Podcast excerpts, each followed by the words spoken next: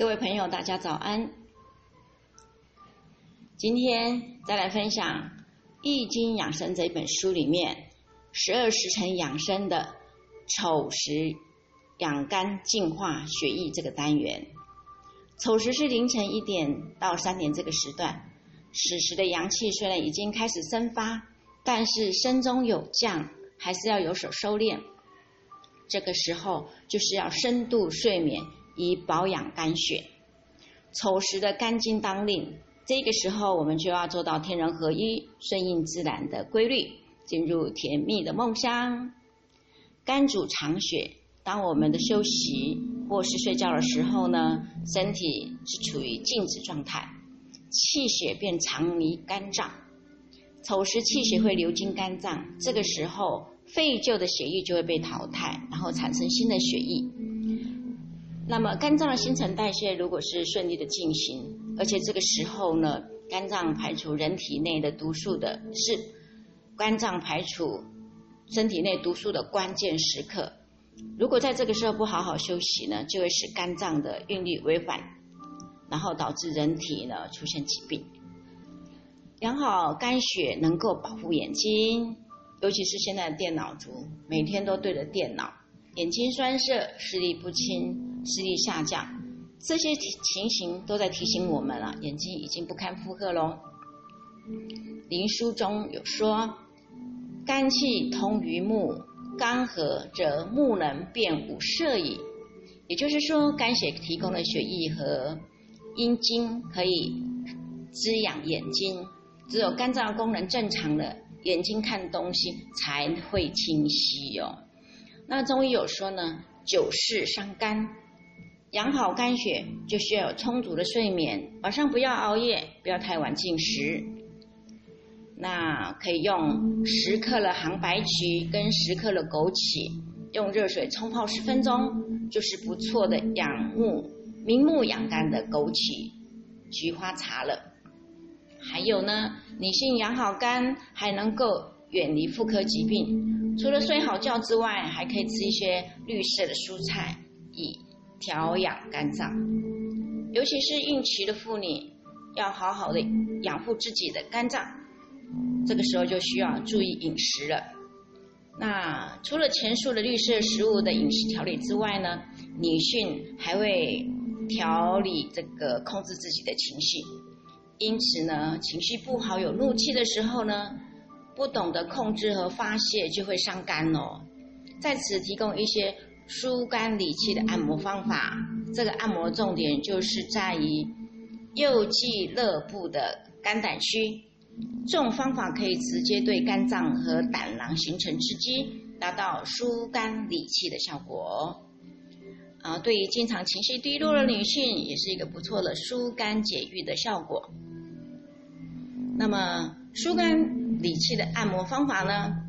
我们可以用。拇指、食指以及中指拿捏右侧肋部的皮肤，自上而下进行染动，然后呢，指腹用力，反复操作三分钟，产生微热感为佳。这是疏肝理气的按摩，呃，也是今天这个分享这个丑时养肝净化血液这个这本书的一些重点。那接下来还有一点时间呢，我们再继续分享饮食注意要养肺。饮食也就是凌晨三点到五点，此时肺经当令，饮食全身气血都留住在肺经，对全身的气血重新进行分配。此时肺是最忌被打扰的。如果有器官在此刻特别活跃的话，肺就不得不分配一些血液给他们。这样就很容易导致气血分配不均，对人体来说，这种现象十分的危险。因此，为了使肺正常的工作，饮食各器官都必须必须进入休眠的状态哦。那有些老年人在饮食容易醒来，这很可能是因为气血太虚，肺在分配气血时候有些力不从心。那平常可以多吃一些润肺的食物，这样对养护肝脏也是有很好的好处哦。那人体就好像一架运行精确的仪器，每一个时辰都有对应的工作。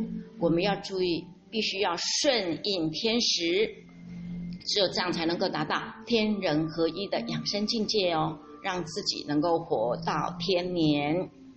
那老年人起床不用过早，但是老年人大多醒得很早，这时候可以闭着眼睛躺在床上。清晨正好是阳气生发的好时间哦，静静的休息可以使人的神志安定。那人体潜伏的阳气也不易受到干扰。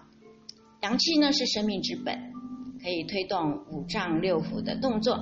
阳气足，人体就可以免受疾病的侵袭。所以，即使每天醒得很早，最好也不要起床，以静卧而养阳。那眼时肺经值班，此时也是最容易受伤的时候。睡觉一定要关好窗，盖好棉被，以免风邪侵肺。眼时肺经当令，中医师认为呢，人体气血此刻由静变成动了，重新得到分配。此时也是人体阳气潜发的开端。但如果晚上开窗通风，或是打开空调，人体为了抵御寒气，不得不消耗体内的阳气，身体失去屏障，寒气也就会随之入侵在肌肤。那肺脏比较娇贵，主皮毛，又为五五脏六腑的之干。当外邪至口鼻皮肤而入的时候，肺部是首当其冲哦。肺越娇嫩，经不起任何伤害，否则功能就会出现异常。肺肺湿湿数降的话，那肺气上逆就会导致咳嗽，咳嗽日久，痰饮内蕴，就会导致肺气虚哦。那肺气虚就无法抵御外邪的侵袭，肺病便会缠绕反复，难以治愈。肺出现问题，也会连带脾、肾或心等等器官，使疾病重生。那肺湿宣肃。容易引起咳嗽、气喘等症状，可以刺激太渊穴。太渊呢为肺经的原穴，有补肺气、强壮肺肺脏的呃效果，有效达到理肺疏气的效果。那按摩太渊穴呢，是将其能量激发出来。太渊为肺经的原穴。原穴就是脏腑的元气经过和流止的雨穴。那太渊穴是肺经中元气聚集最多的地方。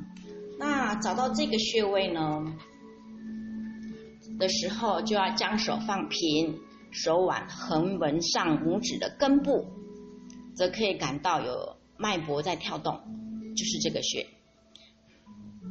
再说一遍啊。手腕横纹上拇指的根部，可以感到有脉搏在跳动，就是这个穴。